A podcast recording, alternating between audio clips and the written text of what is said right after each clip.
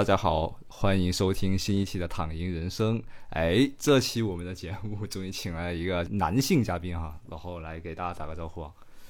啊哈喽哈喽，躺赢人生的听众朋友们，大家好。然后我是毛远，然后也是唐英军的好朋友。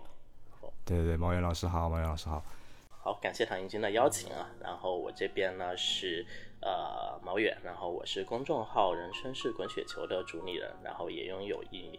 一款同名的播客。但是因为我自己太懒，并且不太愿意剪辑，所以播客的更新非常不稳定。然后我自己其实对于这个个人投资吧，然后还有这个比如说互联网的产品，然后美食，然后阅读，然后电动汽车，可能都。比较的感兴趣，然后有自己的知识星球和社群吧。然后我自己其实会自认为是一个呃价值投资者吧。然后呢，这个投资大概有十年以上。嗯啊，OK OK OK，那呃那跟我差不多啊，我也是，我今年也是到九月份，我第九年了。对，然后 OK 就是嗯，我自己也会有一个。公众号也叫躺赢君，然后也有一个知识星球，跟毛源老师一样啊。对，那我们还就就是因为我为什么要就是想约毛老师你来录这一期，是因为我觉得就是首先我们两个的就是在平时沟通也比较多嘛，聊的也比较多，然后就是我们的投资风格呀、理念都很像，而且我觉得你是我整个就是投资圈子也好，或者说整个身边啊，就是见到了人里面。最乐观就跟我一样，感觉就好像身边的环境里面就我们两个人是最乐观的，所以就感觉现在的很多人的情绪比较悲观嘛，所以我想说，要不咱们就来录一期这样播客，给大家传递一点乐观吧，我觉得。身边朋友也是这么说的，说有一种傻乐的气质。啊，对对对，是的，是的，是的，是的，是的，我我朋友也是这样说，就是今年以来吧，就是写了一些文文章也好，还是啊等等吧，就就下面的 评论里都是一片悲观，或者是骂你，说你怎么能那么乐观呢？就。对声音还挺多的，呃，包包括就是在网上看到的一些，就是说为数不多的在说一些乐观的东西的人，然后下面的评论也都是骂的比较多啊，所以我觉得是不是可能还有一部分朋友是属于这种，就是说处于一种悲观和乐观游移的这边，我想就给这部分朋友，然后就是让他们就往乐观这边再倾斜一点，那种就是已经很悲观，咱们就已经就是。对，就就就就那么回事了啊，就是就是就啊，也也不是录给他们听的，对，所以就是想给一些还需要正能量、需要乐观的声音的人传递一点乐观啊。好呀，好呀，对，就是这个事儿，我觉得还特别好玩儿。呃，我觉得可能就是我见到的朋友吧，就是他们会分为两种。但是当然，可能随着今年情况越来越，我觉得不是越来越差，而是可能不断的有一些波澜吧。就是你会发现，就是后一种的人他会越来越多啊。就是是什么呢？就是，呃，有一些人，就比如说咱俩是吧？我们是看到什么东西都是会可能去往更好的一面去看，是吧？你比如说股价跌了，我们会发现，哎，我心仪的资产可能变得更便宜了，然后。呃，然后各种各样的一些事情，我们总能发现好的一面。然后，但是呢，就是有一些朋友啊，就我我举一个例子，我的印象特别特别的明显是，我在年初的时候，大概我不拉了一个群嘛，然后当时可能是大部分朋友在那个疫情过风，就是陆陆续续的阳了，然后又康复，是吧？然后你就会发现现象特别明显，就是总有那么一类人啊，就是他无论遇到什么情况，他都会去这个紧张焦虑，而且担心。就是你看他物资不够呢，是吧？他就操心在哪儿买，然后买够了之后操心自己什么时候得，然后呢没有得的时候看到有一些重症的一些新闻，我估计有些朋友现在都已经记不清了，就帮大家回忆一下，就是你你自己还没有阳的时候看到有一些重症很严重，是吧？然后你就非常的操心，然后呢你自己阳了之后，然后不管你的症状轻还是重，然后你都特别紧张，然后在群里不断的问，哎呀我这样该怎么办？然后。A 症状怎么办？B 症状该怎么办？是吧？然后烧退了，好不容易，其实就应该慢慢好过来。然后又在担心什么什么时候会再来，然后没有症状了，然后发现事实上还是一样的，然后又很操心。然后最后他完全转阴了，又开始焦虑，说：“哎，到底什么时候再复阳？” 对，然后就就就非常的神奇，就是你会发现，然后就这种症状啊，在市场上面也有类似的表现，是吧？就是总有一些朋友，然后他就。每天都把市场的各种波动，就是作为自己的一个情绪的指针，是吧？他买完之后就跌，当然是不开心，是吧？卖完之后的话，那个那个品种他卖的没有涨，他也呃没有没有继续的跌，他也很焦虑。然后呢，那个利好出呢，然后这个市场这个品种没有涨，他特紧张。然后利空出呢，然后这个市场不跌，他又很困惑，是吧？坐那过山车特别后悔，狂拍大腿，最后市场好不容易涨了一段，涨，注意是涨了，是吧？按理说应该很开心吧？然后他也教买少了，对吧？什么时？呃，对我什么时候卖？我什么时候卖？又焦虑，是吧？或者说，哎，今天为什么涨？为什么涨？到底为什么？我要把原因找到，没找到也很焦虑。哦，你会发现特别神奇。然后最后我们再对比一下的话，你会发现，哎。就这种，就是这两类人，就不管在疫情时候特别焦虑的人，还是在市场里边各种情况都特别焦虑的，他就是同一类人，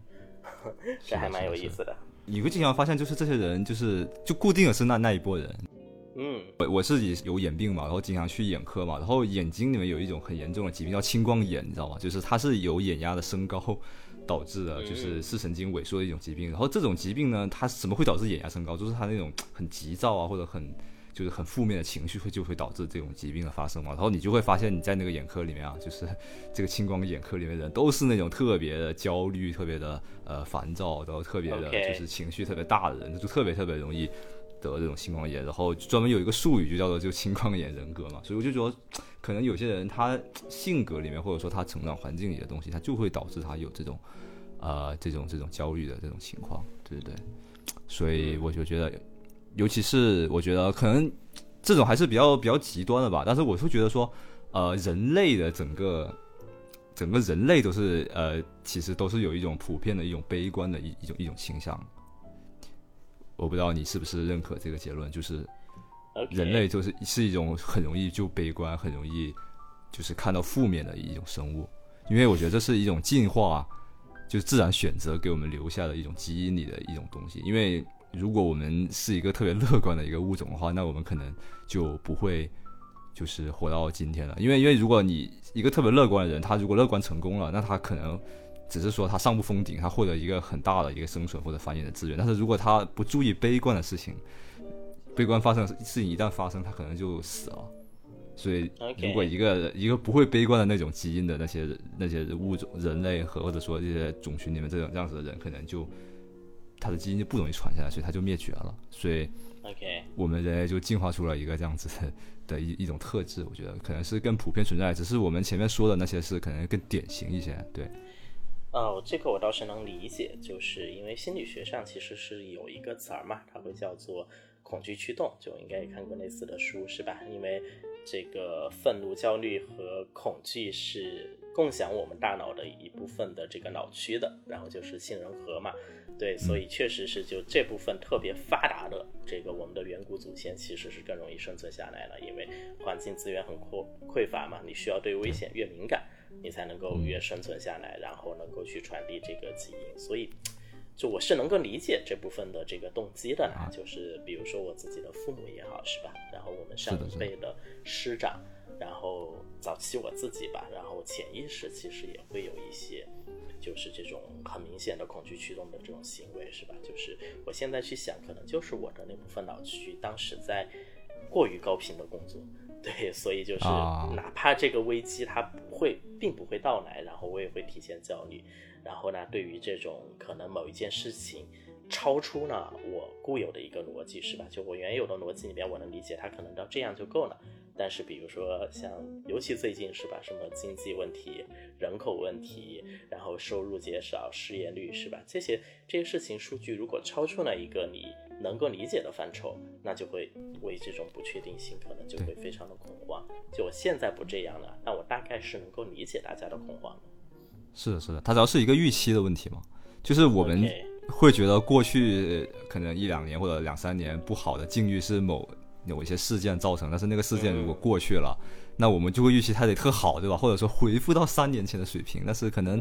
它这是一个需要一个过程的，或者说它的过程比我们想象中的多。因为你看去年年底就是刚解封那会的时候，其实股价是就是整个大盘是比现在位置要高的嘛，对吧？然后但是大家一发现，哎，其实好像没有预期里的那个那么好，然后它就会就是它的整个整个反弹或者反噬，它就会来的特别的猛烈，而且。与之相对应的就是美股嘛，因为美股其实从二一年开始加息开始，大家就就是整个市场的预期都是在说它要就是要衰退啦，要各种就是 结果它的那个就是整个就业数据也好，经济数据啊都有很强的那种就是通胀也好，都有很强的那个粘性嘛，所以大家就变成跟 A 股完全相反，A 股是其实还就是还不错，然后中国经济也还没有想大家想象的那么差，但是大家预期它会很好，结果它没那么好的话，大家就这个就是就特别失望嘛，然后就特别的，就是特别悲观。然后美股是大家都预期它会很差，它衰退了，然后加息都加到五点几了，对吧？就加了两年了。然后，但是大家却从这个就是其实也没那么好的数据里，使劲的给他找乐观，什么就业数据好呀，什么这个对吧？其实就是就是一个完全镜像的一个过程。但是其实可能美股没有大家想象的那么的好，就是中国经济也没有大家想象的那么差，我感觉是这么回事啊。确实，因为市场长期其实它的价格由价值来决定嘛，但短期的话主要是资金面和呃资金和情绪在决定。但预期差其实就能够非常大的影响情绪了。是的，是的，是的，是的。对，哎，就是我，你刚刚就躺金，你刚刚聊到的这个预期差，就是尤其是目前七到八月的这个境况吧，其实让我想到的是，今年刚刚一月初的时候，市场的情绪是完全反过来的。就我不知道你还记不记得，我想帮大家再重温一下，因为当时是。我们从一个非常强劲的，就是疫情后的一个放开预期，是吧？然后经济反弹的预期中，连续反弹了三个月吧，就是非常的夸张。如果我没有记错的话，当时中概的一个品种啊，我们节目中要不要声明一下，我们聊到所有的品种都不是投资建议。所有我们所聊到的所有的股公司、股票、基金，任何的投资品种都不作为投资建议啊。不过你放心，这个时间段我们说什么，大家大概率也不会买。对，但是还是要说的。OK，对，然后就是中概那个品种吧，就是应该在那个时候是反弹了百分之一百还多，就从底部上来翻了一倍还多，然后当时其实美股还没有涨。就美股二二年其实是跌了整整一年的嘛，就是有波动，对对对，是的，是的，是的。然后美股应该是从一月底开始，就是纳斯达克和标普，其实是我理解是有经济的原因吧，然后也有一些所谓的啊，就是大家中短期很喜欢的一些题材的因素，是吧？就是 AI 做的不错，对对对，几家几家大厂就是涨得非常的多。然后那个时候其实我们去看的话，情绪是完全反过来的，就非常有意思。就那个时候其实大家会觉得美股不行。因为我非常喜欢一位作家嘛，他叫摩根·豪塞尔，然后他自己在就最近他我也在看他的那本《金钱心理学》啊，也比较的推荐给大家。然后当时他在他自己的一个博客，就是网上写文字的这个平台里边，还在给自己的读者就是在做心理按摩，就是心理按摩是吧？哦，因为美美国的作家也要心理按摩是吧？仅仅半年之后，你就发现，哎，好像这个环境完全变过来了，我觉得还蛮是的，是的。而而且你说到这个问题啊，我就让我想到，就说那个人们要想担心的话，他总是有事情可以担心的。你看之前还在担心，就是呃疫情，担心这个什么，然后解封了之后呢，哎本来你说呃来了一波 AI，然后这个 A 股也有一波 AI 的行情，对吧？虽然我们不就不去评价这行情是不是一个长久的行情，但是你看在。这种情况下，大家又开始担心 AI 会不会取代我的工作呀？AI 会不会毁灭人类啊之类的问题？我看身边很多朋友又开始担心这个东西，你知道吗？就是你你要想担心，你想悲观的话，总是有理由，就是同一个事情你都能找到悲观的理由的。是的，是的，总有一款悲观的这个，总有一款焦虑的道理。嗯，呃，对，所以就是我想说的是，你看，因为。呃，我自己的很多悲观，其实由于是天性和底色嘛。然后我对价值投资足够的，就足够的有信仰。对，其实我还想跟你探讨，就是说，你看你是怎么来去看，比如说收入减少、人口问题、失业率、社融和 CPI 这些比较具体的问题的。其实我蛮好奇你的观点。对，行，那那我们一个一个来说吧。我们都各自说一下我们对这个问题的观点吧，好不好？就是市场上一些主流的一些看空的理由，我们都来说一下我们的。我不说是反对吧，但是我是说，嗯，说一个提供一个稍微不一样的角度吧，怎么样？好呀，嗯，行，我们现在第一个说第一个问题就是一个人口问题。对吧？嗯，我说一下我的看法。大家现在都很担心这个人口的呃老龄化和这个负增长的问题嘛，对吧？我说一个不同的角度啊，就是说，因为我们首先我们的这个人口的总量还是非常非常大的，就是不管怎么样，就是哪怕你进入了老龄化，因为他现在很多人他们把人口问题就是很爱拿日本做对比嘛，对吧？嗯。但是你想想，日本的人口和我们的人口是比我们低了一个数量级，但在那同等的。就是哪怕老龄化程度一样高的话，我们的数量级更大的情况下，我们的不管是我们的消费能力啊，我们的就是而且包括现在很多就是也长寿社会了嘛，所以现在的老年人未必有当年的老年人，就说在同样年纪可能他更有劳动力，就等等吧，反正它的总市场也好，它的劳动力供给也好，哪怕在老龄化比例一样的程度之下，我觉得是会比日本的情况要好得多的。而且你你想想，其实我们很多的的业务啊，其实它那个人口总量是非常非常重要。你我之前还听了一个，就是之前他在 YC 和那个 A S 六 Z 的一个投资人，他就说，就是说很多业务在美国你是呃很难想象的，就是因为比如说你送送个外卖什么这种，你你在美，因为你的美国的人口密度很低嘛，然后那你送一个外卖可能。那个单价里面百分之六七十是要给那个货运司机，他才能回本的。但是当然，对对对对对，然后你完全没有办法长成那种特别大的这种外卖的公司。还有他们会投资一些南美的那种，就是什么滴滴啊这样子的东西，其实就就很难，因为南美之间虽然说他们的人均 GDP 都比我们高，而且比如说秘鲁啊什么这些国家还是挺不错，但是他们的一个问题就是他们的之间的国家嘛。都非常分散，就是你每个国家之间的人都不够大，但你就要跨市场的去经营，你没有一个统一的一个大市场，然后你哪怕你再有钱，你的劳动力再年轻，你还是没有办法。哪怕是我们是在一个老龄化的一个十四亿人的社会，我们还是能就是有非常强大的这个商业模式去去支撑，这是一点。然后还有一个是说。虽然说人口的这个总量没有在增长，但是我们的人才却是在在增长的。就是之前那个总理嘛，就是李强总理，他有说到，就是在答记者问的时候，就说我们的人口红利首先没有结束，因为总量还在。第二呢，我们的人才红利才刚刚开始，因为我们现在的大学毕业生大概是二点四亿左右嘛，然后他预计到二零三零年会达到三点五亿。那你想想，七年之后，我们的大学毕业生的人数就已经超过美国人口了。那这个其实是为我们国家的整个就是产业升级也好啊，和这种消费能力的提高呀，国家竞争力的提高是有，其实还有很大的潜力的。加上你像我们的整个产业提高了之后，其实是可以用一些就是自动化的这些就是技术 AI 也好去去取代人类的。所以就像跟我们前面的 AI 的又接上了。所以我觉得人口这个问题确实是一个问题，但是可能还有很多不同的角度去。去理解和消化吧，我觉得，嗯，这是我的看法。对，关于你说到的人才的密度的这个问题的，我稍微做一个补充嘛。然后，嗯，呃，对，也是一个这个非投资建议的一个补充，就是我长期持有美国的公司苹果，对，然后大概在五到六年前，其实他们就会有一些尝试，然后他会想把就是在中国的一些生产链，因为当时已经。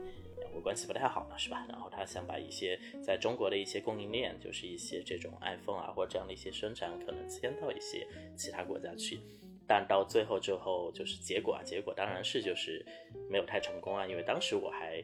就是你心情很复杂，是吧？你作为中国人，你会觉得像这么好的一家公司在中国去和我们做一些密切的合作，对两国都有好处。对，但你作为股东，你会觉得其实他迁到东南亚，你成本更低，对，你的利润会更好。对，所以当然还好了，我就静观其变。但到最后你会发现它是迁不成功了，就原因非常的简单，就因为苹果的产品它都是一个它对于精度的要求的。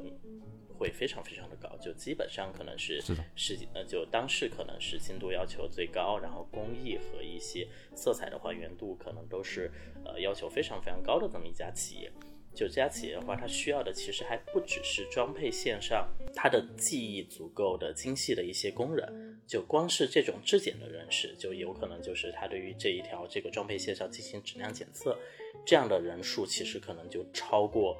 大概可能就每一条线它的数量的要求就会非常的高了，具体我给忘了，大概是要求至少十万到三十万吧，就还不说装配，仅仅是质检。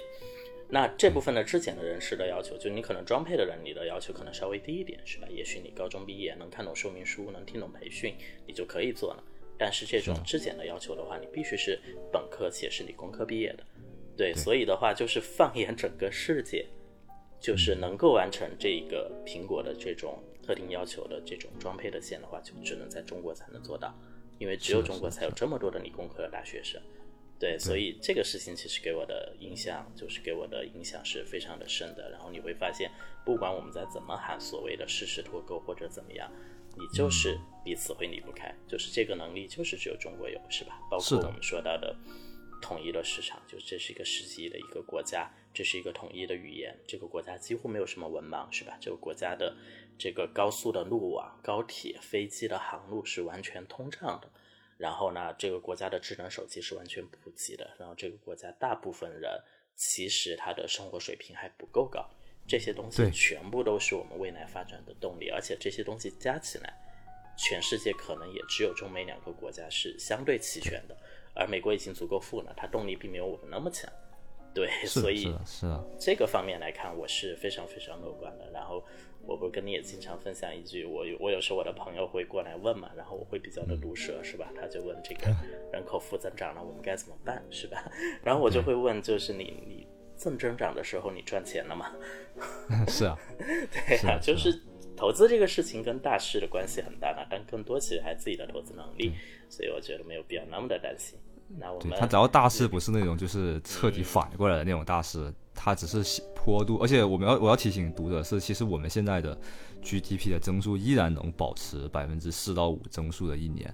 对，对，这个是一个非常的，对，这是一个非常可怕的数据。然后像我们很担心的越南嘛，其实也就是也就这增速水平，而且他们的基数多低，你想想，然后。而且你你刚刚说到的，就是很多东南亚的国家，其实是我们自己担心嘛。但是你去到那些国家里，就是我也看了一些在当地的一些企业家的一些访谈嘛。其实当地的人其实完全没有这个概念，完全不觉得自己能超超越我们，因为他们知道这是不可能的。因为不管是你的产业链的这种丰富的程度和深度，还是你的人口数量、人口素质，都是没有办法跟我们对比的。加上。就是现在我们跟东盟的那个东盟现在变成我们的第一大贸易伙伴了嘛？然后这是为什么呢？其实就是因为我们把东西出口到他们那边去，然后也是中国很多中国人过去那边，然后就是大概组装一下，然后再卖到欧美去，然后看上去好像是欧美跟东盟特好，然后我们跟东盟特好，但其实有点像套了一层壳，然后再卖给欧美的那种感觉啊。其实。跟大家其实想象中那种什么东南亚威胁论啊，是是不一样。而且最近不是那个，就是《经济学人》还报道了一个，就是蜜蜜雪冰城嘛，现在已经是就统治整个东，就是在东南亚就势头特别火嘛。然后东南亚人就特别的羡慕嘛，因为就会觉得说，连喝个奶茶嘛，都得从中国就是引进最先进的商业模式，因为他们这种小市场是不足以支撑他们产生这样子，就是说给他打磨企业呀，然后。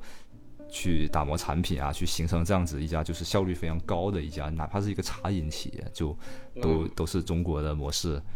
更先进。这也是依托于我们的这个消费水平和我们的整个就是技技术和这种市场规模的。对，是这样。确实，确实。嗯，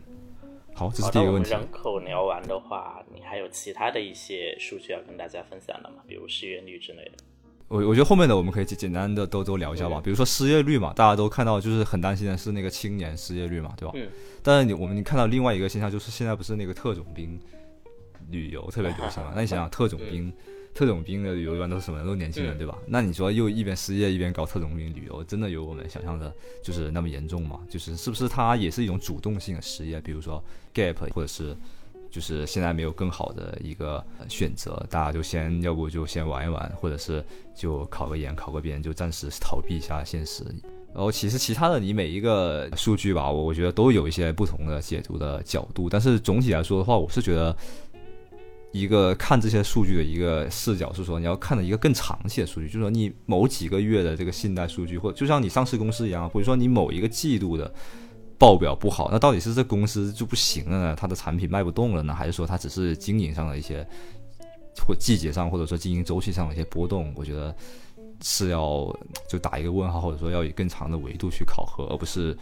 就是拿一个季度或者半年、一年的东西去无限的去线性外推，就觉得这半年不好，那未来五年、十年都不好了，然后找各种悲观的理由来支持这种就是这种悲观的数据，那我觉得就。呃，怎么说就挺遗憾的吧？啊，反正我觉得我是更愿意朝乐观的地方去看。你可以说是我屁股决定脑袋吧，因为我肠胃也比较重嘛，就是表达我的乐观。但是，那我确实是拿自己这个真金白银去下注嘛。那我不知道悲观的人和那些在网上发表悲观言论的人，他是不是就也跟我一样是完全就看空呢？是做空呢，还是空仓呢？是吧？那我就打一个问号吧。嗯，对。那我觉得。可能接下来，要不我们各自分享一些，就是我们看到的，比如比较值得乐观的一些事实也好，或者数据也好，好吧？可以，因为我们总在这里空口无凭嘛，对，所以这块的话其实是的，是的，是的，是不会特别的好，对，所以我我我我可能我自己先来说一下，因为今年就是对我我特别想请你分享这一段，因为因为你说你今年出差比较多嘛，然后那我觉得可能这种很具身的这种东西是特别容易就增量信息。对，是的，就是因为我是今年其实工作上面可能稍微去换了一个角色，然后会有比较多的机会要去拜访客户，对，所以其实是我觉得我算是走了很多城市的，就是不管是。出去之后跟这个外地的客户的交流，还是路过的一些城市那，主要是一些，呃，主要是一二线城市，然后呢，比较小一点的三四线城市也有。就是你会发现，确实还有过去几年的阴霾的影响，但是依然可以看到积极的变化是在渐渐发生的。当然，虽然说对于过往的一些时代获利的一些个体未必会积极，好吧，但这个事儿就。说直白一点嘛，就是比如说，大部分可能收获了十来年的一些时代红利的，比如说互联网，比如说地产，现在其实这部分的确实从业者他可能会比较的难过，在最近这个是难免的，而且他们和他们的家庭以及他们的亲友，就是这个情绪其实辐射的范围确实很远，这个我们也能理解。就我举一些最简单的一些例子啊，就比如说唐英军，你刚刚提到的蜜雪冰城是吧？然后蜜雪冰城在今年其实是有一个非常非常大的、很迅猛的一个增长的。你基本上走到每一个城市，我特别特别喜欢的一家一家公司。对，回头我们倒可以再有机会再单聊一起，但我觉得还蛮有意思的。对，就是对蜜雪冰城，然后它今年应该是我忘了它具体一个店数了，然后一直是在不断的、不断的扩张。大概现在现在应该有三万家，OK，应该有三万。哎，你可以猜一下它的第二季度大概做了多少营收，多少流水？我感觉应该有个有个一一两百亿。哎，我我感觉它我感觉它的利润应该差不多有有一个就七八亿的利润一个季度，我觉得是有的。啊，对，就是它让我特别觉得可怕的是，就是它基本上就做到了瑞幸咖啡的三倍，就是就是所以它差不多就是一个一百五十亿的一个流水。就整个第二季度，对，非常吓人。因为它的客单价比瑞幸低啊，是吧？但是因为效率足够高，所以它居然达到了是一样的这个水平，还是蛮可怕的。而且这是它的一个新高，是的，是的。就它从今年疫情放开以来，其实是有非常大的一个扩张的。就是可能给大家稍微解释一下，就这种连锁的茶饮的品牌店的话，它通常的模式是，呃，每年的夏天它实际卖出的杯数会比冬天更多一点，这个也好理解，是吧？对对对。夏天大家可能一天买两杯或者怎么样，就是它需求会更大，冬天会小一些，所以他们通常采取的策略都是冬天开店，然后呢把店数的这个数量给打起来，然后在夏天的话开始这个整个产能就爆发出来的是吧？它把在这个比较呃单量不是特别好的时候，我去把店数给打起来，然后到第二年的这个春天和夏天，整个单量开始爆发的时候，那我整个的这个营收和利润就非常非常的好。哎，其实我们想想，这也是一个跟投资很像的，是吧？这是一个你寒冬里边播种，然后在你春夏里边去收获的一个过程，还蛮酷的。那这它现在已经是全球第四大的那个就是门店数了，按门店数算的话，全球第四大，就前面是那个赛百味、肯德基和星巴克。我觉得它继续往前的关系是不太大的，因为我们至少看到它在东南亚的出海还比较的顺利。对，OK，好，对我其实想说的是，就我有一些朋友啊，或者是一些客户。其实他们做的业务是关于这种，呃，我想想，它叫什么？灵活就业人才招聘吧，或者说就是他会为一些大厂，然后还有就是像蜜雪冰城这样的，其实可能大家对，可能大家没有一个印象啊，但是其实像蜜雪冰城这样的消费企业，包括瑞幸咖啡，是吧？其实在就业市场上，它已经是一家非常巨大的一个公司了，就也许。还没有上市，瑞幸已经上了，然后那个蜜雪还没有上，最近在准备。蜜雪应该还快了吧？对对对，就是它已经是非常大的一家大厂了。就是，呃，所有的年轻人可能并不以自己进蜜雪为荣，是吧？有可能进了自己也很开心，进了蜜雪不一定开心。但其实它已经是一家非常 大的厂。然后这些公司，就比如说线下茶饮和连锁消费店的公司的话，就是他们的普遍的时薪，我我们只说兼职啊，就是。兼职和那个和你临时工吧，然后时薪普遍在二十三到二十七之间。其实你稍微去算一算，按他每天工作八小时，挺不错。其实是四五千到七千嘛，在三四线城市已经非常棒了。是的，是的，是的。对，然后是的，这是一个很好的薪水。好，这些岗位其实是招不上人的，招不满的。对，就很神奇，就你会发现，就是它的复苏是这方面的复苏还是蛮强劲的，就是因为消费大家放开之后，大家这种对于低客单价的消费其实不太有余的。然后这部分其实你会根本招不到人，这是一方面。然后另一方面，其实是我们所谓回到，哎，招不到人是好事还是不好事？就是说，其实好事，其实好事。就你想，失业率是一个事情，是吧？然后就是我们不断的在喊，有一些人找不到工作，但其实就业机会是不少的。啊，当然可能有人会说这个机会很低端，是吧？这是一个呃纯体力活的一些机会，但其实，在大厂，哎，其实就其实对我们回到大厂，就比如说我们的这种所谓的。这种 BAT 传统 BAT 是吧？所谓的这种字节、美团，然后这样的一些公司，其实面临同样的问题，他们也招不到人。当然，他们想招的人是做 AI 方向和大模型的一些和人们的真实生活应用去结合的一些岗位。这些岗位的话，其实我有很多客户也在帮他们做一些招聘，或者帮他们做一些这种和招聘啊、员工福利相关的一些金融方案。就发现这方面依然是也是这种，呃，这叫什么？供不应求。对，供不应求的，对，就是就是，如果你有这方面的能力，你有这方面的这个稍微可能两到三年的经历和经验就够了。当然，可能大部分确实也没有啊，因为 AI 今年才火。对，但你如果之前可能从事过类似于深度学习是吧，人工智能的各方面的一些研究的话，你在今年的就业市场上会非常非常的好。所以，其实我想说的是，在这里我看到的是一些，它不是一个底部，它是一个转型的一个间隙。对，然后，而且大家也可以看到，就今年可能大部分的这种一级市场和二级市场的投融资，它慢慢的也在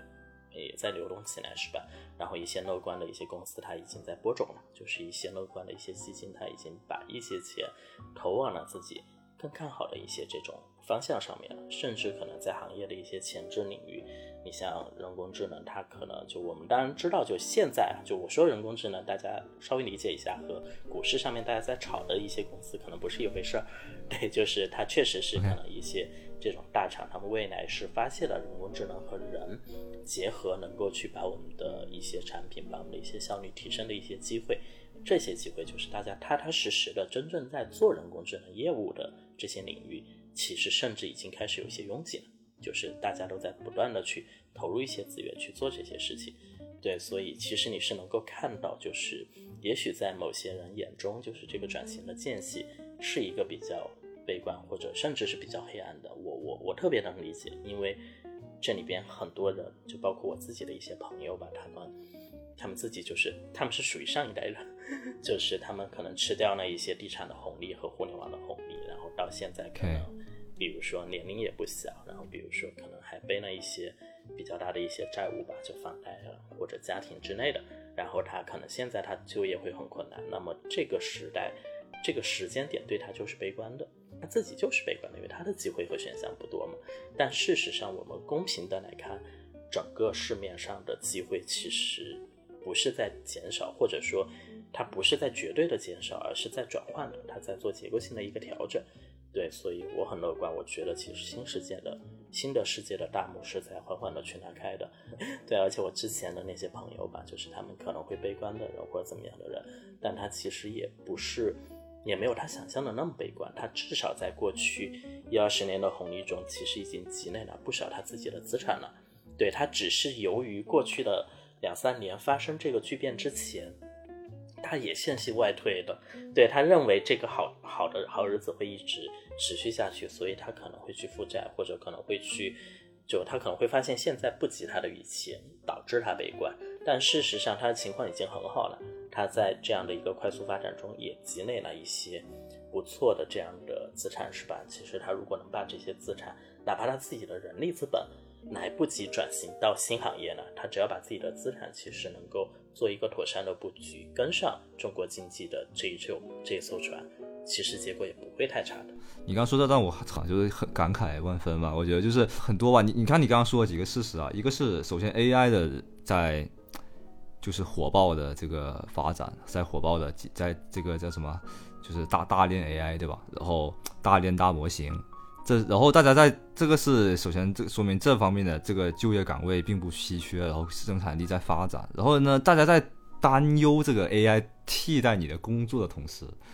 却蜜雪冰城这样子的企业呢，却招不到，就是有有岗位没有人愿意干，就有大量的岗位是招不满的。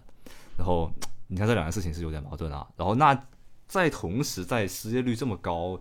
大家担心自己被 AI 取代和未来没有收入的情况下呢，大家消费蜜雪冰城、消费瑞幸咖啡的时候，却又毫不含糊。你说这两件事情结合在一起，是不是很有意思？对，呃。对，然后美国其实也是这样。一方面呢，这个美国的大厂啊也在裁员啊，但是又在招 AI 的部门的人。但同时，美国那种中低端的岗位呢，却是严重的缺人，大概预计可能有五十万以上的就业岗位的缺口。你想想。这是不是 就很很有意思啊？然后你让我想到你说你很多朋友之前的一些悲观的原因，我觉得可能是就像你说的，蜜雪冰城在很多人眼里啊，在一些大厂的人眼里，可能是一些比较低端的工作。但是我觉得是不是因为，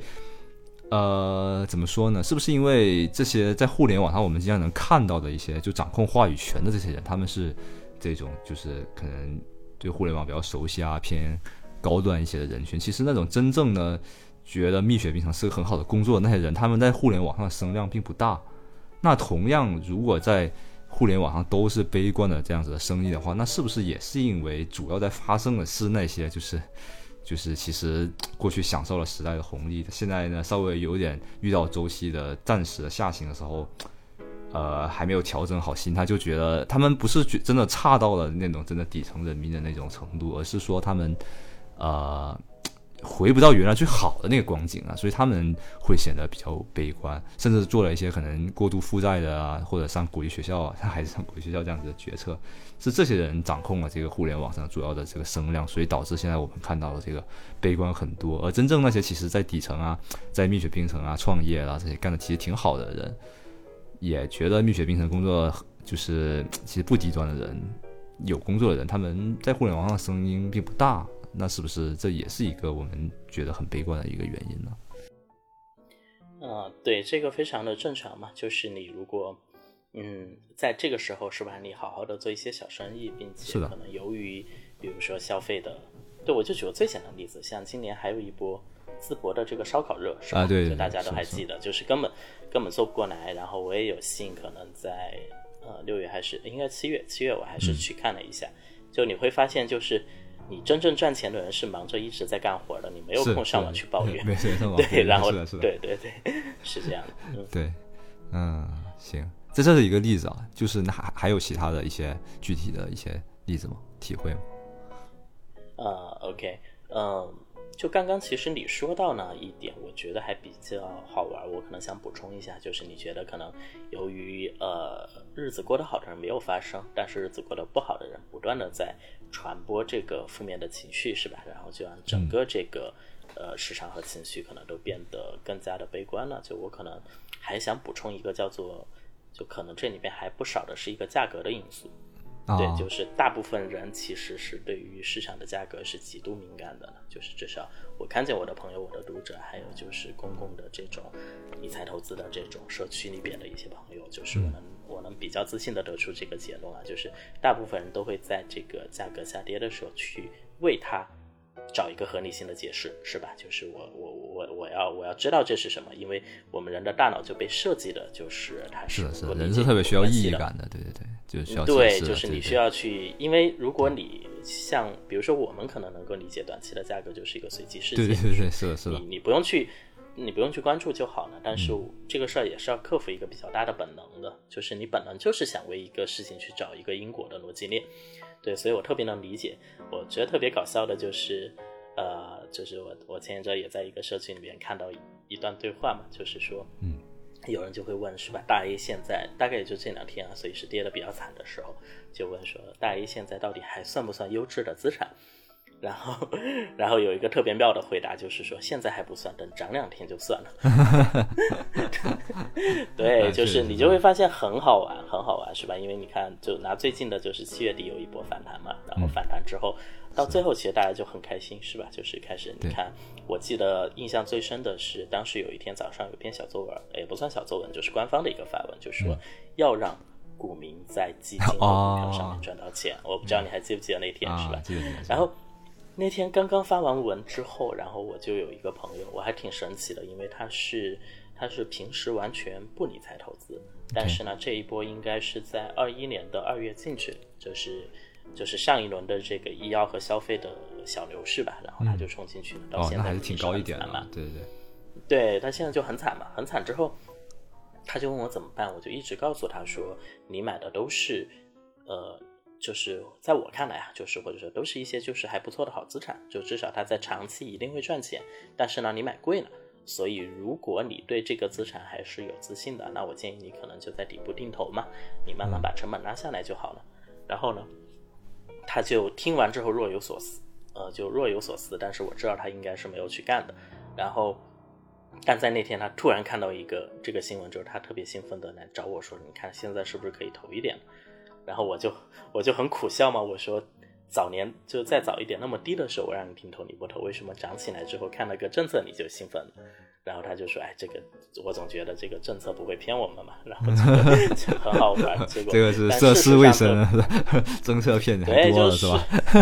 还少了是吧？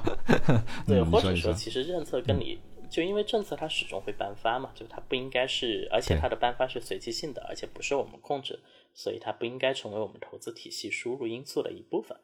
对，但是呢，它就很好玩，就然后最后就是低点没有投嘛，看到政策就想投。我希望他当时没投啊，因为现在再回头来看，那个政策好像就是一个阶段性的高点，对，还蛮好玩的。嗯对，所以怎么说？就是我发现，就是大家的这个悲观，其实跟价格的因素也是非常的大的。所以就是说，你只要股价跌了，总有人就是不管他自己是不是一个悲观的一个情况，他总能给你找出呃能够解释这个悲观情况的一些各种原因，是吧？如果你天天在 几十万年前就开始解释那些什么地震是什么什么什么神对神在发怒了，对吧？你肯定的，嗯，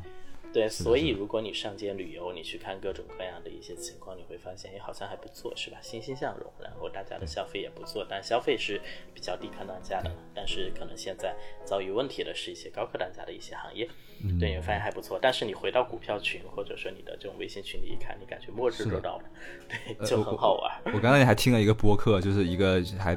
就是北京还是哪里的一个特别还挺做的挺好的一个猎头公司嘛，他们现在就是在疯狂的帮那些二三线的那那种就是硬科技的那种企业招人嘛，就是他们说那种企业的老板都雄心壮志，然后都有一些过硬的技术和一些产业链的资源，但是呢，因为他们都不在那种就是。一线啊，这样子或嗯者准一线的那种城市，都招不到那种特别高技术人才，就特别需要这种猎头去，就是北上广深啊，或者这些杭州啊，就去挖一些人到他们的二三线的这些，因为很多那种搞硬科技的，他们要那种产业是在一一线城市是负担不起那个就是那个成本的嘛，他肯定得在那种二三线城市搞那种产业园或者说那种工厂。然后他们现在他们都是干劲十足的，但是其实这些人可能并不是互联网上主要发生的一些人群吧，所以其实有很多地方就是哎，就是你刚刚说到摩根侯塞尔嘛，我还挺喜欢他一个观点，就是说我们可能我们的这个经历啊，我们看到的东西可能就是那零点零百分之零点零零零零一的这个经验，那我们却以为是全世界 全世界的经验去，对，是的，是的，嗯，对，就是说到这一点的话，就是我也是想，就是可能我们再再再开个下一趴的话题啊，就是啊假设其实我们的听众朋友是吧，然后还有我们其他的无论怎样有机会，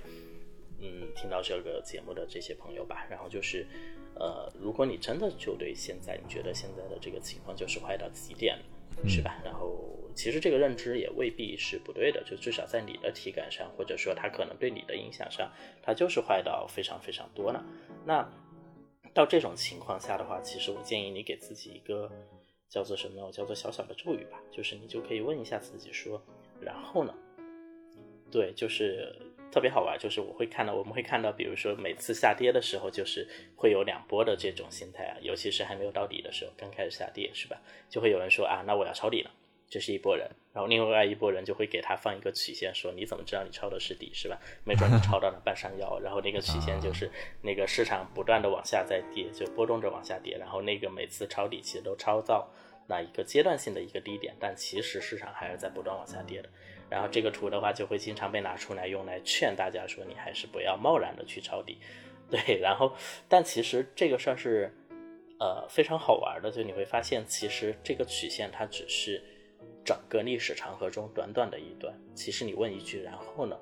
你其实如果你不断的在这种下跌的过程中，当然你首先你需要判断这是一个好资产，然后你坚定的再买入的话，其实你继续曲线往右走，它不可能一直下去了，是吧？一个国家，一个经济正常的，就是没有太大问题的国家，没有像你们口中那样很快就要亡国灭种的这样的一个国家，它长期来看经济一定是向上的。对，对，所以这里其实我是想分享一个故事呢，就是我看到的，对我的应该是去年吧，对我印象非常深，因为去年的底部对我的冲击还蛮大的，然后今年就完全还好了。对，就是是在一本书叫做《更富有、更睿智、更快乐》啊，我有时候对会看，当中，其实、OK 对是讲的是邓普顿爵士呢，这这也是一个一位价值投资的一个算是老祖先吧，对，也是一位很厉害的一位人，就是他在第二次世界大战中立项投资的故事，对，就差不多已经一百年前了，对，就是当时应该是。一九三九年吧，然后德国就开始闪击战，是吧？打波兰，然后整个整个这个序幕就拉开了，把整个世界可能都滑入深渊，是吧？然后当时的美国的道琼斯的指数应该是跌到了大概一百一十二点，然后大家可能没有什么概念啊，就但这个一百一十二点是一九二九年大萧条开始以来的一个新低。对，就是所以说那几年的投资，美国投资者是非常的悲惨的，就他们先从二九年遇到了一次大萧条，就整个市场跌去了百分之七八十，然后呢，好不容易可能有一些恢复的时候，然后来了二战，对，然后而且那个恢复大家都还没有反应过来，可能就是被的，是的，是的，就被那个推上战场。然后当时整个市场上，美国的这种传统的投资者都在寻求现金呀、黄金呀或者土地，就是这种叫做所谓的避险资产嘛。然后大家就在纷纷的抢购这些东西。但是邓普顿呢，他其实他不是一个恪守传统的一个人啦，就是就我不知道大家有没有见过他的影像资料，可能看起来是一个非常高贵，然后气质很好的一个老爵士。他在那本书里也是一个就很不讨人喜欢的一个人嘛，对，对他年轻，对，但他年轻的时候还挺猛的，对，是就是你看他，他当时其实是一个投资新人，就他应该是刚开始管理一波基金吧，然后他意识到，他当时在开战的时候，他就已经想到了，他觉得美国可能最后也是会被拖入战争，嗯，就他能够做出这样的一个判断，但是他思考非常理智，就理智的完全不像一个新人，就他这么想的，他说如果有一个时段。市场对于每种产品的需求都非常的大，而且是一种非理性的供求的话，那一定是战争时期，是吧？然后他会发现，在这种时候，其实百分之九十的美国的企业会面临更多的需求和更少的竞争，即使是就是最弱小的公司，也会因为战时支出的激增而收获更多订单。然后他会认为，就是所以大家都把战争看作一个坏事的时候，在他眼里，他认为这是大萧条以来第一次美国经济可以重振的一个机会。对，然后这是他自己的一个分析呢，其实还蛮酷的。就是今年，因为我刚好也看了一本我的好朋友啊，就是有这个新创始人孟岩推荐的书，就叫做呃呃，应该叫呃成为雅诗兰黛。OK，对，那个是雅诗兰黛，对对雅诗对雅诗兰黛的那个儿子写的。就它当中其实也有一段，就是会写到呢他们在二战时候的生活，因为雅诗兰黛是一个完全二战之后起来的一个牌子嘛，它满足的是战后，然后大家迎来了和平，是吧？然后要去旅行，要不断的变得精致、变得更美的这样的需求。但他童年中其实写了一段他们是怎么度过二战的。两本书其实相应起来看的话，你会发现邓布顿的判断完全是对的，就是当时因为为了支持战争，然后整个美国就是所有的这种工厂产的都已去都已经去支持这个战时的设备。然后呢，人们的民用的这种生活是完全的是空虚的。但是因为战争没有打到美国的本土，所以其实他们的人民的生活受影响并不大，甚至可能比过去几年的对我们的生活的影响都要更小一些。大家可能就是需要去排队去要一些供应，然后可能就是就比如说食物啊，然后比如说穿着啊这些东西都是限量生产的，就是日子会过得艰苦一些。但是其实大家也有机会做生意嘛，也能够赚钱，因为它这个工厂里边生产出来的东西支持了战时，然后给民用，其实这些公司都是在开满了产能，然后再不断的去生产，然后不断的去销售的。所以其实这是一个还蛮有意思的一个事儿，就是我发现好多书其实都可以连起来看。是是的，是的，说回邓普顿啊，对，邓普顿他研究这个事情之后，他有了自己的结论，是吧？然后他就去找出呢大萧条期间损失最重的，他找了一百零四家公司，然后他为每一家公司投资了一百美元，但这不多啊，因为当时他是一个，其实当时他也就是一个好像初级的基金经理，他甚至还有一个老板，对，他还为老板，他还问他老板借了一万美元，OK，啊，那那时候那时候一万美元挺多的，其实，是挺多的。然后你想你，你就已经可以自己建一个指数了，是吧？对。然后这个股票经纪人就是当时你没有办法在手机上下单，所以你需要通过一个股票基金经纪人来帮你执行买入指令。然后他会认为这是一个非常反常的一个交易的指令，然后呢还小心翼翼的劝他，他说你你看这里边其实有三十七家已经发了濒临破产的公告了，你要不要不买这三十七家？然后邓普顿当时就说我知道现在看起来是很危险的，但是然后呢，对他说我觉得他们大部分都会重振旗鼓，所以他拒绝放弃，他一定要把这一百零四家都买掉。然后当时邓普顿的这个身边的朋友和同事都这么评价，就是说你在市场极度悲观的时候买入股票，需要的其实是非常强大的意志力和个性。因为当时我们所有人都已经从着火的大楼里边往外跑了，他却在逆向的前行。是的，对。然后整个这个事儿他买完之后，应该是三年后吧，就是就是二战开始三年后，美国就开始正式的参战了。然后呢，整个盟国的财务状况的改善和市场对于更明朗趋势的预期，就是大家其实那个时候，其实其实没有等到战争结束啊，就是战争中间，就是当局势开始变得明朗的时候，你看市场反应预期是吧？然后邓普顿的持仓就开始一路飙升了，然后他坚持一直拿着这些公司，一直到完全胜利，然后最终其实一百只股票都盈利了，他差不多他的收益率是百分之五百。对，所以就还蛮酷的。你看，这是一场，基本上他没有接触太多金融和经济学的知识，是吧？他更多的是建立在他对于经济史、他对于金融市场、他对于对常识和人性，对对人类和人性的充分的理解，是吧？甚至可能还有一些他的一部分他的宗教信仰，因为他是一个教徒嘛，就是这就是一个很伟大的一个理想投资。最后，邓普顿他在。评论这件事情的时候，我觉得这句话特别好，也送给我们的听众啊，就是他说：“我坚信世界终将摆脱混乱，我从未沮丧或者绝望过。”对，这个还是蛮酷的。OK，所以就是这这种底层的这种乐观，有时候是我我其实我觉得这些理由事后事后分析是这样，但我觉得有时候最底下最底下他是有一点盲目的。我觉得就是要是你完全不盲目、特别理性的话，你可能就就很难做出一个。就特别乐观的决策了，而且我觉得就是你所有的这种投资大师啊，就是总要有那么一两次，就是至少要有一次是跟整个市场对着干的下重注的那种时候。对，我觉得，对我能想到一些例子，不过都想到都是一些做空的例子，比如说巴菲特在那个两千，呃，两千年之前就整个就关掉那个基金嘛，还有索罗斯当时是做做空那个英镑，整个市场都都不看好的嘛。然后等等吧，就还还有想起来张坤也是，就是他一三年的时候是，他那时候也是一个名不见经传的一个基金经理，然后也是啊，就是在一三年塑化剂和那个就是打击三公的时候去去一直买茅台嘛，然后他们那个公募上限不是百分之十嘛，然后他说茅只要茅台一跌或者白高端白酒一跌，然后他就把那个份额买到百分之十，一跌低于百分之十他又买到百分之十，就跟整个市场对对着干嘛，然后才成就了就是。反正就特别厉害的，那就说你至少要成为一个很厉害的投资者，你肯定是要有这么一两次的，不然你绝对不可能获得超于市场平均的收益。对，所以有时候就是我会说提，我会提醒大家，就说如果别人都在悲观的时候，你选择跟别人一样，然后理悲观的理由也跟别人一样，然后又没有为你这种东西下注的话，那你凭什么获得比别人更高的收益呢？你凭什么获得投资的成功呢？对吧？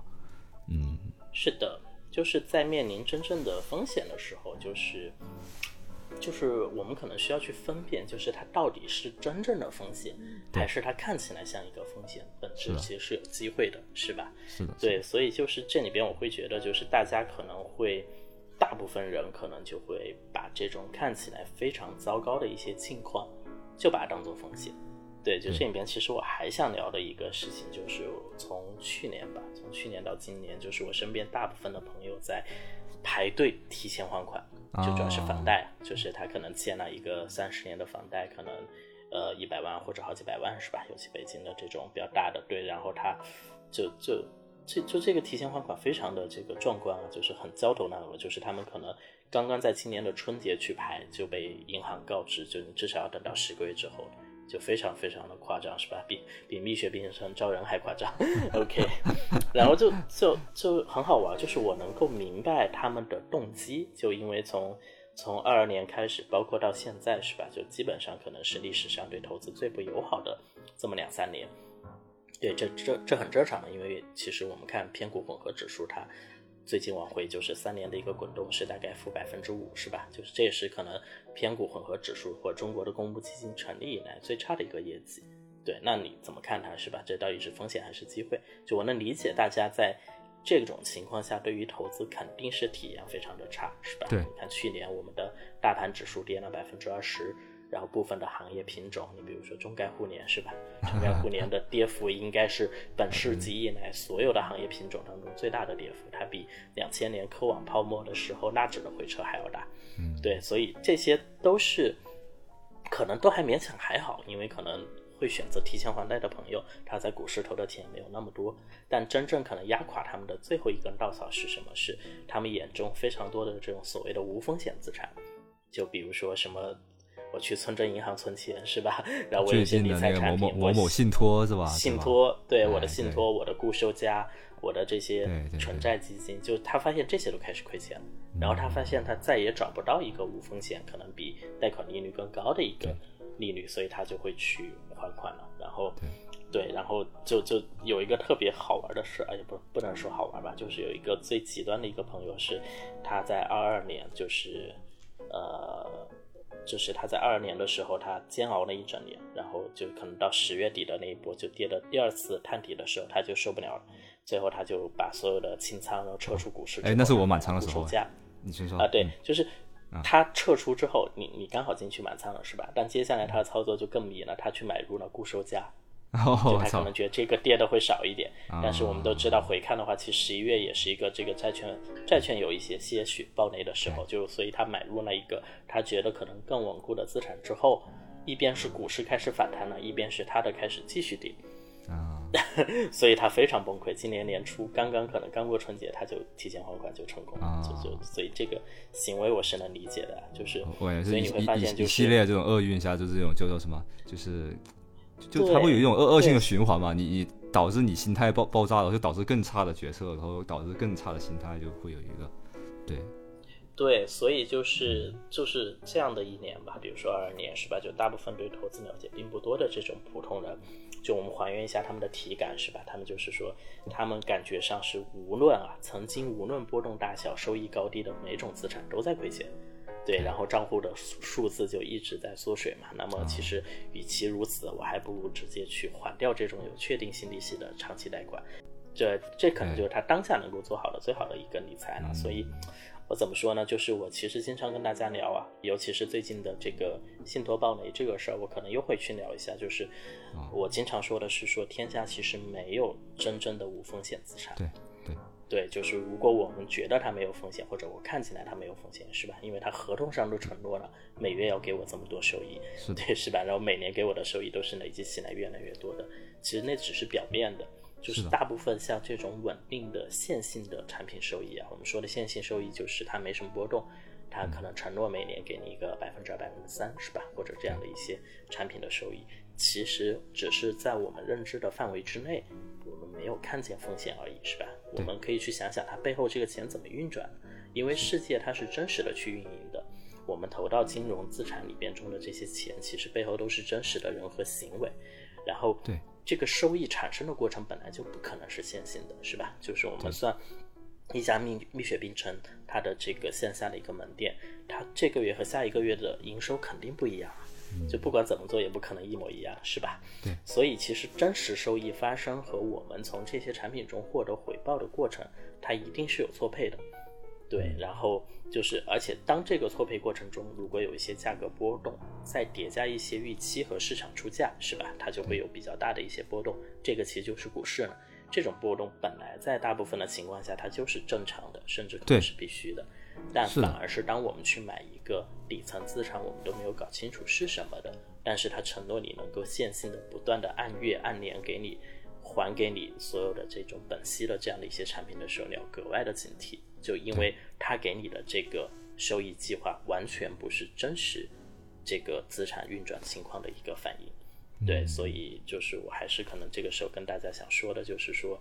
呃，这是有知有性投资第一课啊，就是第一节里边有一个叫做“钱从哪儿来”，是吧？啊就是我经常还是在不断的看这一段，就是说在投资领域，我们一定要强调去了解投资的底层资产是什么。是的也就是说，不管某种产品它被包装成什么样子，它名字多好听，它是由什么大牌的公司出品的或者销售的，我们都应该去关心钱最终放哪儿了，是吧？它获得回报的来源是什么，以及说他给你的这个回报的这个数字，是不是满足这个世界最基本的一些常识与公理？就因为你真正的风险，我觉得是你不懂。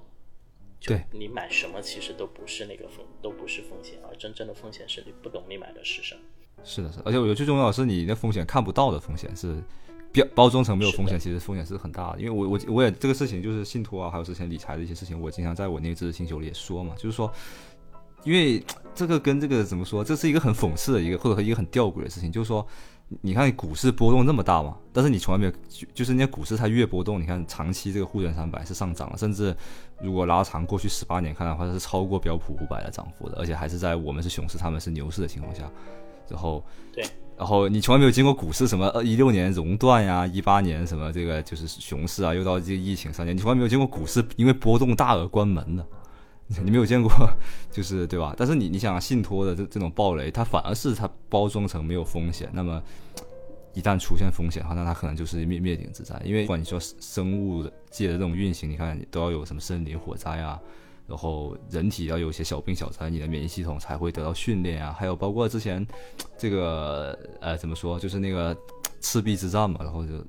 那个大家把船绑在一起，看上去好像很平稳了，对吧？但是一出事，那你可能就是灭顶之灾。所以就是有时候你一些小的波动，这种明面上的风险，其实它不是真正的风险，而是一种包装成没有波动，然后看上去没有风险的东西，其实它已经隐藏的就是巨大的风险。对，我觉得是这个是符合这个世界这个数学的这个，或者说这种生物的这种机体的这种演化的逻辑的啊。是嘛？所以呃，所以我我在那篇文章里边，就是我说真正的风险是不懂里边，其实给了一个解法，就是最小化风险的方式其实是思考。就我们需要去想，我们需要去了解，需要去想我们持有的这些资产，以及说我们要对自己的个人家庭资产到底做怎么样的一些配置，是吧？是的，我们要去拥抱什么样的优质的真正的资产，以及我们要在什么样的时候去拥抱。就比如说，其实。当身边的人对他都足够悲观，以及说可能整个情绪都非常低落的时候，他也许就是一个我们可以逆向而行的一个好的时候了。是的，是的，是的，追求稳定其实就是最大的风险。有时候，我想起来又想起来那个塔塔塔勒布的说的那个，就是其实一个滴滴司机比一个四十多岁在银行的高管，其实他的这个反脆弱性要更强，因为那高管一旦失业他就完了。在那个司滴滴司机天天都很波动，其实他没事。对，嗯，是的，是的，对。对，所以这里的话，就是我可能还想讲一个概念，也是那个摩根侯塞尔的，就是他可能我想想，应该最近他的博客里边提到的嘛，他叫做这个这个概念叫做预期债务。对，就是他举的例子当然也比较的一个简单，就是说，呃，因为他自己是住在西雅图嘛，然后西雅图有一家很牛逼的公司是吧，就亚马逊。对，然后他甚至是城市的这个英雄公司，就是亚马逊在二零二一年。西雅图还是一个挺奇怪的城市，有什么微软、星巴克这种东西，就还有些奇奇怪怪的、还很牛的企业在西雅图的啊。对，所以它气候并不好，是吧？这个城市，但是确实诞生了很多很伟大的公司。对，然后二零二一年的时候，就是亚马逊其实它的股价和市值是创下了历史新高的，是吧？就基本上站在了世界之巅。然后它的 CEO 贝佐斯也成为了首富，然后是非常的光芒万丈。然后他感觉当时整个城市的空气里边都有这种。自豪和繁荣的这种味道，对，然后这种公司一般在这种阶段的话，其实内部每个人都非常兴奋，也非常富有。是的，是的，是的。这种年复一年不断的去升职加薪，其实让大家对自己的价值、对未来憧憬的这种认可都达到了新的高度。对，但接下来的故事就非常好玩。当然，今年可能是另外的故事，但当时其实亚马逊可能从二零二一年的话是有一个百分之五十的一个下跌的，其实就是二二年一整年我们刚刚聊到的美股悲观时候的故事，是吧？然后贝佐斯还离职了，然后他们应该是大概裁掉了小一万名员工。然后剩还有剩下那几十万人，每天都在担心，可能下一个会不会就裁到自己。你看这个城市的空气，它又变成了这种焦虑和衰败 的这种气味，是吧？那但这种故事其实，在最近的就去年或者今年吧，中国的这种所谓的互联网大厂身上还是蛮多的。对，然后摩根侯塞尔他想说的就是说，这种高光的时刻，它也许是礼物吧，然后也许是一些对你过往成就的一些奖励，或者说可能是市场过于乐观的一些定价，这些都没有问题。但是呢，其实。它会给你带来一种这种好趋势会永远持续的一个预期，但这个预期有可能是一笔非常大的一个债务。是的，对。然后因为你不断的就是它会，所有市场上所有人都会看到你轻松的登上了一个山顶，是吧？对。然后这这件事情会把所有人的预期都拉到一个呃非常非常高的一个高度，而这种情况下，当你如果不能够持续的给出超出预期的业绩的时候，那么原本的那些期待就都会落空。所以接下来你就会有恐慌、有绝望、有下跌，其实都是在为这个曾经的这种辉煌的这种预期在还债，就这是他讲的这个概念了。然后，然后他讲的讲完之后，其实还做了一些类比，是吧？就比如说，比如说我们经常说的日本，因为可能在六七月的时候经常用来做对比，因为日经指数是 收复了这个一九九零年的一个高点嘛，然后。那也跌了这个时候其实它整整 对整整三十三年，然后它市场是原地踏步的，但是仅仅半年可能涨势不错，是吧？大家就用来对比，其实三十年来 A 股的长期收益大概是八到十嘛，就还蛮有意思的。对，但是如果我们把时间继续拉长，是吧？我们把日经指数拉到它存在以来的这种五十七年，你会发现其实它跟标普五百的长期年化相距也不远，就是日经大概是长期是百分之六点三的长期年化，标普是六点八。对，但区别是什么？区别是一九六五年到一九九零年，然后日本的话，它连续有二十五年年化百分之十四啊，就是它极度繁荣的一个市场。后面三十年就还债是吧？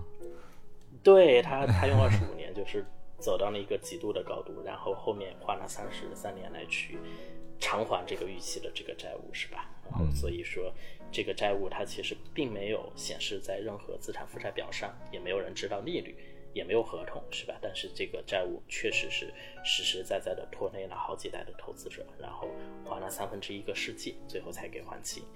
所以这里其实我想说的就是说，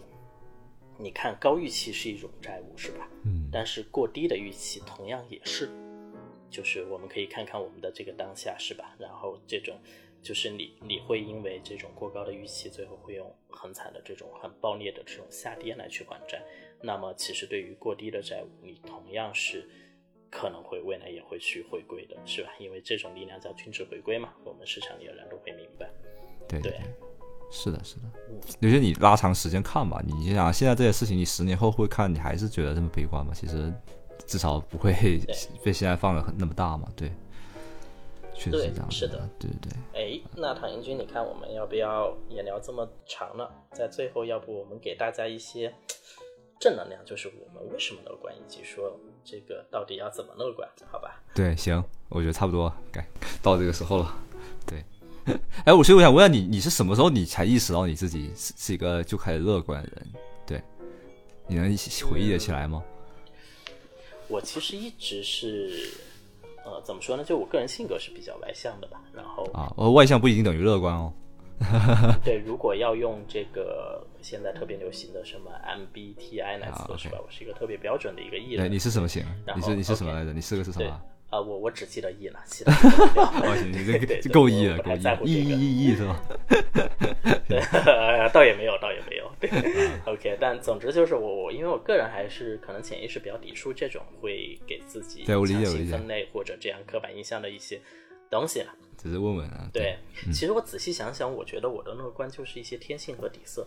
就是我可能从小就是也会遇到一些困难吧，但是整个大方向可能还是比较的顺利的，就是因为我从小是那种所谓的别人眼中的好孩子，是吧？所谓的学霸。然后虽然可能我自己没有特别的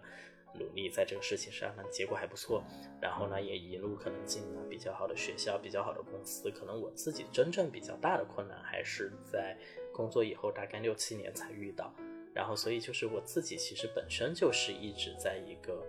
比较强烈的一个正反馈当中，然后所以这方面我觉得我的乐观是一些天性和底色，再加上我可能也很爱交朋友，是吧？然后也会发现，就是当我的这些乐观和我可能比较开朗的一些情绪去感染人的时候，能够把他们也变得更开心一点，这个事情其实也给我很大的满足，包括我现在可能在做的投资者陪伴的这件事情，对，所以就是我觉得这是一个。这是一个渐进的过程吧，就是我其实从来没有对整个世界太悲观过，对，但是呢，其实更多的也是在于，就是我其实可能在，在我遇到那次挫折的时候，我开始深入的去思考了整件事情，然后我得到结论其实也蛮简单的，就是你悲观没有用嘛，就是因为能够让你悲观的，能够让你就是对整个世界可能都不抱任何希望的事情。它必然是超出了我们的掌控力的，是吧？它给到你一个超出预期的坏结果，所以你才开始去悲观。那么，既然这件事情你对它没有任何的掌控，你也没有办法去改变它，那你去用情绪来应对它又有什么用呢？是吧？是的。而不如去理性的思考一下，我们去看一看背后可能有什么样的一些机会。对，也许的话可能会还不错。对。对我我感觉我我跟你的路径是相反的，我感觉我呃应应该应该说我我跟你的底层确实都是一样，我我也是一个感觉底层是特别乐观，因为因为我感觉可能跟我从小的家庭给我提供很多的安全感是有关系的，我觉得这个是跟我家庭有关的，但因为我可能会之前经历的是一个就是可能比你的挫折要多一些的人生吧，我觉得我过去可能呃。就反正可能二一年之前，从从那个开始就挫挫挫折为主啊，基本上没过过什么特别好的日子，都是人生特别的不顺吧。但是做挫折特别多，可以说一路挫折过来。但是我好像在那种最挫折的时候，我我都没有放弃。所以有时候，而且是其实其实也想过一些就是很极端的一些放弃的方法，比如说自杀呀，或者是或者自残啊等等吧，就是就是自暴自弃的很多想法都会有。但是我。就始终啊，就是都没有去做做出那一步，或者说彻底的去去放弃吧。然后，那我要想说，那其实这个你要说从理性的分析吧，我觉得可以分析很多。但是 说到底，你说都到这份上了，这么多挫折，这么多的不顺利，都没有做出放弃的那一步的话，那是不是说明这就是底层，就就是你之前小时候成长环境里的基因也好带来的这种这种底色吧？这个就没法去用理性去解释。我觉得就是。对，但是总之就是一个可能，如果我那个时候那样子的二十年都能乐观的过来的话，那那我觉得，那之后那比较好了，那那我就没啥呀，对啊，对，而且而且我就是什么可以更担心的？对，没有什么可以让我觉得可以让我悲观的事情，因为那么难，现在再怎么差，你也很难差回到那时候去了。然后，而且就像你说的，差也没用。加上我说就具体到股市上的话。好几次就是特别悲观的时候，我都扛过来了。那最后的结果是给我丰非常丰厚的回报。那我怎么可能会觉得说会变成一个悲观的人呢？毕竟乐观给我这么大的奖赏，在我就是其实悲观的时候，我也并没有特别的去坚持啊，或者说去怎么样。但是就过去了，就这么大的回报的话，那那为什么不乐观呢？反正。又又能赚钱又开心，然后本身就是这样子的，那为什么不乐观？我觉得这就是可能最底层最底层其实没什么道理。我觉得 乐观就是一种选择，因为因为毕竟人人性就是偏向悲观。那如果你就是一个乐观的人，那我觉得这个没什么道理可以解释吧？我觉得，你觉得呢？嗯嗯，确实你可以去找更乐观的一些人一起玩嘛。对，是的，谁谁找你啊？所以就是你看他那些悲观的，就是我在想要我们这期节目发出去啊，可能也会有很多人骂嘛，对吧？因为那我也理解大家为什么会这样，因为可能有过去的一些情绪没有发泄出来。你你看今年的那些文艺作品嘛，什么《狂飙》呀、《黑暗荣耀》啊，还有那个就是呃最最近的一些那个什么《罗刹海市》啊等等吧，这些作品啊，都是一些偏向于一些就是发泄向的，或者说一些比较。那种有有宣泄性质的这种这这种文艺作品，其实我知道大家是明面上有话说不出来，然后找一些地方去骂。哪怕现在说一些乐观的人，好像就有一种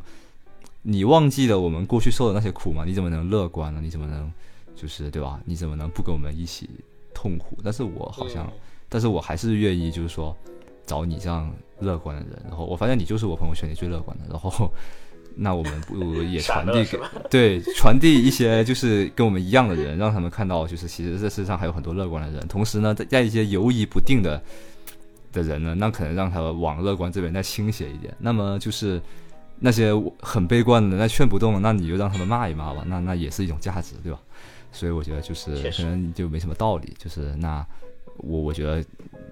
能跟你聊这样一期播客，我觉得本身就是一件很开心的事情。反正那你那你不不乐观，你还能干嘛呢？不就不是吧？嗯不就找做开人生嘛？不就是短短的开开心点不就好了，对吧？傻呗还不如傻乐呢。是的，是的，是的。其其实你要你要分析咱们乐观的东西，咱们前面也分析很多，那些数据也好，各种基本面也好，情绪面也好，都分析的。我可以再分析出一百个理由出来，但是其实说到底，这它是一种选择吧，我觉得没什么道理。就是你要你乐观就乐观了，就是这样子。对，啊，是的，是的，是的。行啊，那到最后要不我再说一点嘛，就是因为刚刚其实说的是我自己乐观的一些、嗯。呃一些底层的一些因素啊，但我其实就是还是有几项这种呃我为什么会坚信未来会越来越好的一些嗯。支撑的一些认知，我可能也跟大家稍稍的分享一下，好吧？对，嗯其实大多数我们可能之前也都聊过了，就算一个小小的总结吧。就是第一的话，就是说可能大部分的好事，其实这些好事发生的话，都是基于坏事的应对的，就在整个人类历史上去看，是吧？所以值得乐观的一个原因就是说，我们其实会知道，总会发生一些问题，是吧？不就不管人类的发展，还是个人，还是公司，还是行业，还是一个国家，就它不可能一帆风顺。但是这些问题会迫使人们来不得不去解决它，是吧？然后从而才能够去推进整个世界的一个进步。对比如说像商业的航空旅行，就是我们这种飞行其实相对安全的大部分原因，其实是因为每次事故发生之后，都会有一个很密集的学习和修复的过程，然后用来降低这种未来的这种事故的一些概率。然后企业呢、经济呢、政府呢，包括这种流行的病毒，可能通常也是如此嘛。就是事情趋于好转，原因是因为曾经发生了很多错误，对然后这些混乱和灾难其实需要被反思，所以其实我觉得好事和坏事都是一体两面的，你没有，办法压力是让你成长的，对。对对，你为什么不去看更好的一面呢？是吧？然后进化其实往往不是像，呃，不会通过就是向人们来展示什么是有效的来发生，对通常是通过摧毁无效的部分来实现。是的，是的。对，所以这是一个，这是其实一点啦。你这个我可以补充一点，就是你说到这个，就是压力会迫使你成长嘛。我想到，其实我们八四年和九七年是中国两次历史上最大的，就是改革力度最大的两个窗口期，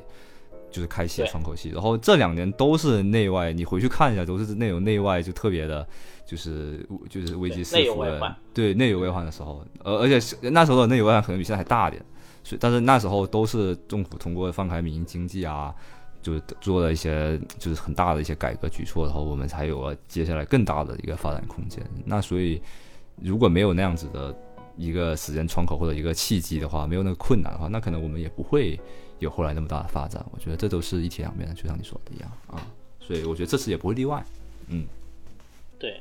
好，这是对刚刚说到第一点嘛，然后第二点的话，其实是说，其实我们整个人类在就我们人类其实天然也会有一种欲望，就是你想去超越过去的成功，是吧？对对然后呢，因为有这个欲望的话，再加上一些可能代际知识的一个转移，然后它也会不断的让我们的这种创新和进步的话，就会呈复利的这种方式去发生。然后这个事儿其实也比较好理解。就比如说我们，比如说我还挺爱运动的，是吧？你会关注，其实有很多个人运动的这种记录，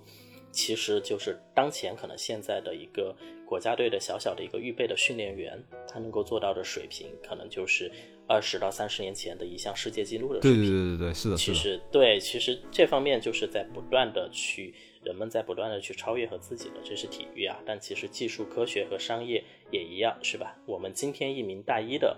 医学生，可能比五十年前一名这种经验丰富的一个主任医师，他拥有更多的这种医学的知识，是吧？随便一个高中生的物理水平就超过牛顿是吧？对我们今天这不是一个笑话，这其实就是事实了，是吧？是的是的像我们今天可能八岁的，对八岁的小朋友可能去上一个程序员的一个班，他其实就能像常识一样的去了解，可能三十年前这个计算机科学的教授都会困惑的这种技术知识。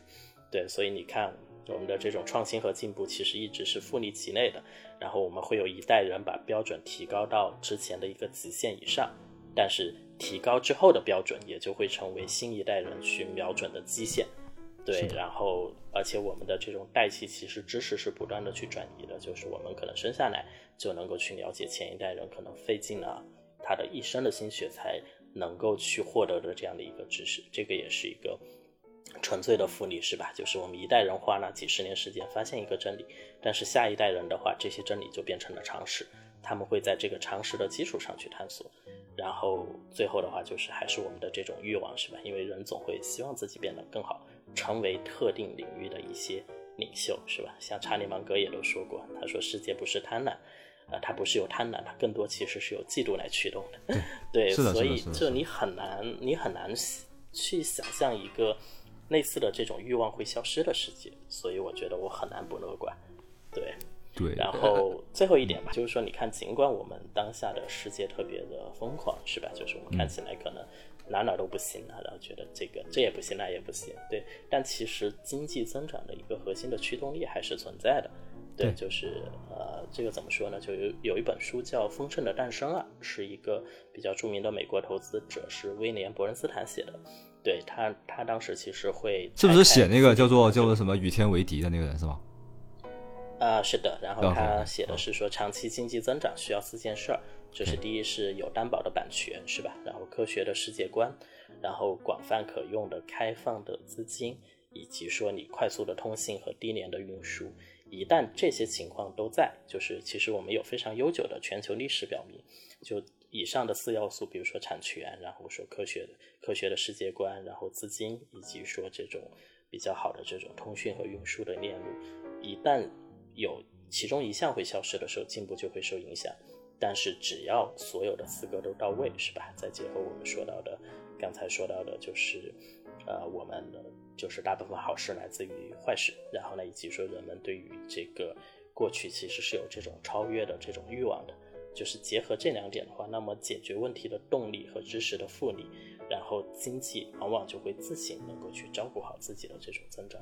所以呢，尽管我们看着事情很疯狂，是吧？比如说新冠病毒刚刚过去，然后可能有很多混乱的一些局面，可能有市场的崩盘，是吧？然后可能有各种各样糟糕的经济数据，但是其实我们仔细去穿透底层去看，其实你会发现经济增长所有的驱动力都依然存在。对它并没有什么消失的，所以其实这也是我比较乐观的一个顶层，是吧？我们一定会达到目的地的，这个没有太大的一个问题。还有就是说，你你说到就这么多嘛，然后我在想说，你你想想，我们过去那么多悲观的那些言论，有有哪一个最终是真的实现，就把人类就毁灭了吗？也没有啊。啊，确实。就是你看，从七七十年代开始吧，就是马尔萨，就是还是说什么时候马尔萨斯人口陷阱开始，对吧？然后说人口增长要毁灭地球了。后面到八十年代，然后又开始，就是有一个预言，就说要那个那些有色金属啊这些东西很快就要用完嘛。石油，哎，石油危机，先是石油危机，石油危机之后到了八十年代初高通胀，然后他们就说那个金属很快要那个价格，铜啊、镍呀这也要涨到天上去，对吧？然后后面又又又说什么全球变暖呀，又到那个就是。到最近的这个什么，这个病流行病啊等等吧，每一个都说要毁灭人类啊。那那你说哪一个毁灭了？哪哪一年的这个说就是人类没有增长，经济没有增长呢？那为什么过去都没有实现，都没有都在增长，都都在发展，然后都没有一个毁灭人类或者说让整整个就不行的一个事情发生的话，那为那为什么这次就可以成功？就是至少你至少你得不得不出一定会成功的这个结论嘛，对吧？对，就是我们可能也没有那么好的运气，运气刚好就赶上了人类的这个文明的这个急转直下。对啊，不就就退一万步说，就算这真的这次就真的成了，那那你你悲观那有什么用呢？把大家都一起死了，也对啊，也不能把控这件事。对 对啊，有啥悲观有啥用啊？没啥用呀。对，哎，我感觉我们两个就属于那种，就是那种前面不是说到那个杏仁核嘛，我最近不是也在看那个脑科学的，就是有一本，就是一个哪个大学教授叫罗伯特萨博斯基嘛，他写一本书叫叫行为嘛，behavior，然后那个他里面就说到，就说就是很多那种特别容易恐惧啊，特别容易焦虑的是那杏仁核过于活跃嘛，然后那像我们这种的人群里面少数的，就是说他就举了一个例子，就是说人类对那种蛇的那种恐惧啊。是写在杏仁核里、写在基因里的，就是说你那个刚生下来的孩子就会怕蛇。但是为什么有些人他就不怕蛇呢？比如说那些玩蛇、养蛇的那些人，对不对？为什么呢？就是因为他们经过这种长期的这种训练，他们的杏仁核见到蛇的时候依然活跃，但是他们的这种高级的这种就是皮质层啊，就前额叶会告诉这个杏仁核说没事的。你你就你你他就不会做出反应，他就其实他是感觉不到这个，就是这个过程非常的快速嘛，就在几毫秒或者是零点几毫秒钟发生，他就感受不到那个杏仁核的活跃，他没有恐惧，他这就是一个长期的训练的结果。就像我们经常讨论的，那你可能多经历几次这种波动，你有意识的去思考这个波动到底最差的情况下会怎么样，过去那么多悲观的事情有没有发生？你仔细想一想，其实我觉得你是可以。建立这种就是 这种高级的这种认知能力，去管理你的这个，就控制你的情绪，去成为一个乐观的人。我觉得，嗯，可能我们两个就这种人嘛，对吧？在市场里玩蛇玩久了，就 就就蛇就就蛇了，对吧？嗯，没事，嗯。对，这是长期练习的过程嘛？对。对我最后其实就想跟大家就分享一句话呢，就是可能也是我经常在市场底部或者说可能很悲观的一些综合的一些情况下，可能会给我的朋友们去分享的，就是其实要么是好事，要么是还没有发生的好事。是的，对，好，好，对，行，哎，哎，最后顺便问一下，你现在的这个仓位是多少？在 A 股的仓位？OK。我的 A 股仓位，我直接用那个，就我的这个股债比大概是八比二，就这是我八比二给我。但你刚刚不是说你还有美股吗？呃，对，就是算上吧，就或者说就是我的在中文的，就我在中国市场的这部分的钱应该是八比二，因为美股和港股我会把它当成是离岸货币了。就是避险的一部分，对，OK，所以我基本上算是打满了吧。如果是如果还要继续下跌的话，呃，因为我家会特别的好玩，就稍微说一下，就是我的这个二的这个部分的话，是可能就是债券基金和一些就是也是稳健型的一些钱嘛。这部分我是放在我老婆那儿的，对。然后，然后我自己这边是可能是偏股票类的。然后我们可能会每年或者每两年，然后做一次再平衡呢，所以这样的话，就整个家庭的体验就特别好。他就会发现赚钱呢，他会收到一些钱，然后呢，同时他也会发现市场特别低的时候，比如说还有钱加仓，下周还 继续跌，我就呃，对我就会问他要钱加仓了。然后呢，但是他也会在每一次的这个加完之后，会发现，哎，好像就是加到底部了。对，所以就整个家庭的话，就是说他就有点像就是。被训练了这个玩蛇一样，然后而且体验还蛮不错，对，然后所以就是我家大概是这个情况，所以我目前的情况可以接近于现在 A 股满配吧，嗯，OK，所以有哎，所以乐观有一个还有一个很重要，就是你的家人要支持你，要跟你一起乐观。如果你家长天天说啊怎么跌啦，你怎么亏啦，你 你这你怎么三年还没赚钱呀？对啊，你就完了，对。对你需要一个让你足够乐观的环境，对你一定要去想办法打造这样的系统，对，不然的话你一定是影响你长期投资。我们经常就听到那种就是买了一个特好的公司，然后第二个可能百分之十几二十，然后就天天家里人说啊，然后就是各种各种抱怨，或者是甚至吵架，然后最后一气之下就卖了，就涨了，对吧？涨十倍，那对这种故事啊，这个事就对对，而且就这个事儿是这样的，就如果你没有拥有这样的一个乐观的环境的话，其实。你来做一件乐观的事情是很困难的，所以你想想，其实你来投资不就为了家庭资产能够增长是吧？然后生活可以变得更幸福。但是你整个过程中，如果你的理念没有办法去很直接的传达给你的家人，他们不支持这件事情，那么其实，在投资的过程中就会给你带来很多痛苦。是，这个事儿和你本最后的那个目的其实就已经背道而驰了。对对对对，是的，是的，是的，是的。是，所以所以我觉得我我现在也是基本上满仓满仓吧，我我和百分之九十五都是股，就是 A 股啊，然后然后呢，我会觉得说跟可能跟我家里的人还有我女朋友都特别支持我、信任我有关，尤其是我家人嘛，就是我我就是我妈可能比我还相信我那种，就是她会我会觉得有有点怀疑，就去年因为我们家被风控嘛，然后整个状态很差，然后会有点悲观，因为人是很容易受到身体状态的影响，你知道吗？就就其实就是我可能悲观了就那两个就风控那两个星期。然后其实过过后，我一直其实都还挺乐观的。对我之前也跟你聊过嘛，就是那段时间一直都是四月啊、十月，其实都蛮长的。然后那时候，但是但是但是你情绪上还是会有一点悲观，因为你身体很状态不好嘛。然后我妈就跟我说：“不，我相信你，呃，我就相信中国经济一定会好。”就我妈比我还相信我的那种，比我还坚定，所以我觉得我是非常非常幸运。所以这也是一个可能就是乐观一个很重要的因素。也不是说所有人都可以选择这个乐观的条件，我也承认我有这个非常大的幸运的因素在，所以这也是一个分享吧。嗯，对，就是我们拥有闪乐的能力和闪乐的运气。对对对，是的，是的，是的，是的，所以就特别幸福。以后我就我们两个要经常录一录，对吧？就越录越开心，一加一等于三啊，对吧？一加一大于二啊。对，行那谢谢毛源老师那就啊今。天到这儿，你看有没有什么话要最后对听众说一下？哦，没有，就谢谢毛源老师。行，那就谢谢唐英军，确实聊得很开心。行，那我睡觉了啊那我们。今天就先这样。对。